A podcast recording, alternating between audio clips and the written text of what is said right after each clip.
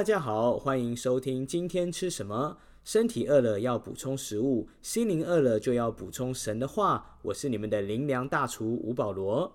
今天要跟大家分享的题目是“神关一道门，就开另一道窗”。经文出自《使徒行传》第十六章。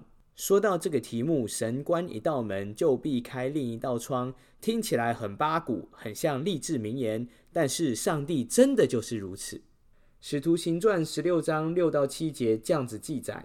圣灵既然禁止他们在亚细亚讲道，他们就经过佛吕加、加拉太一带地方，到了美西亚的边界。他们想要往庇推尼去，耶稣的灵却不许。当保罗的宣教团队想要在亚细亚地区讲道传福音，圣灵却接连两次禁止了他们。怎么回事？讲道传福音、建立教会，这不是神要我们做的事吗？这不是讨神喜悦的事吗？怎么圣灵接连两次都禁止了保罗团队的侍奉呢？亲爱的朋友，不晓得你有这样的经验吗？当你想要侍奉神，过一个讨神喜悦的生活，却被神自己来拦阻，难道神不喜欢我服侍他吗？不想要我过一个讨神喜悦的生活吗？绝对不是这样。当你乐意侍奉神、讨神的喜悦，上帝高兴都来不及了，干嘛要拦阻你呢？要知道，他若阻止了你这一条路，就代表他要引导你进入一个更好的旅程当中。圣经里头有一个经典的例子，就是约瑟。当约瑟被卖到护卫长波提乏的家中当奴隶，圣经上说耶和华与他同在，他就百事顺利。他认真卓越到一个程度，他的主人把一切所有的都交在他手里。上帝也因约瑟的缘故赐福与波提乏的家，凡家里和田间的一切所有的，都蒙耶和华赐福。这么好，这么顺。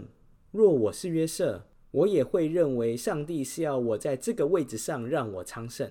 但是没过多久，约瑟因为拒绝了波提乏太太的色诱，被诬告打入大牢，从奴隶变成了囚犯。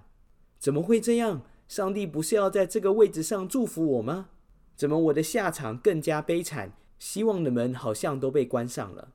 亲爱的朋友，要知道，神若关了一道门，他就必开另一道窗。关键在于，当门关上的这段时间，你我的选择是什么？加拉太书六章九节说到：“我们行善不可丧志，若不灰心，到了时候就要收成。”什么叫做行善？就是全心爱神，全力爱人。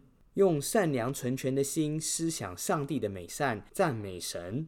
门都被关了，还要赞美神？是的，我们依然要赞美，但是不是因为关门赞美，而是因为神要开另一道窗而赞美他。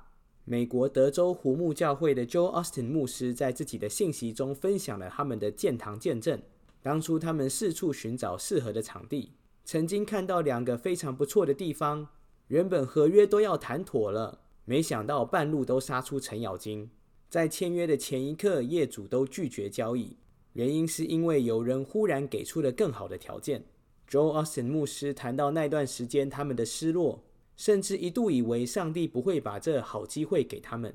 没想到一段时间过后，休斯顿市政厅要处置该城市里头最火红的大型场地，也就是 Compact Center，是 NBA 球队休斯顿火箭队的前主场。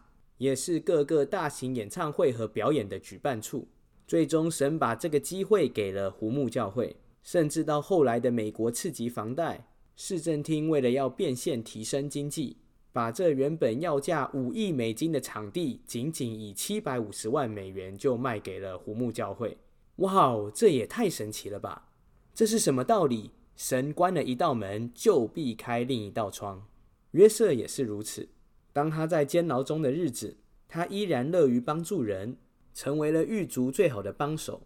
圣经上说：“于是约瑟在那里坐监，但耶和华与约瑟同在，向他施恩，使他在私狱的眼前蒙恩。私狱就把监里所有的囚犯都交在约瑟的手下，他们在那里所办的事都是经他的手。”亲爱的朋友，今天你的机会之门也关上了吗？怎么办？行善不可丧志，到了时候必要收成。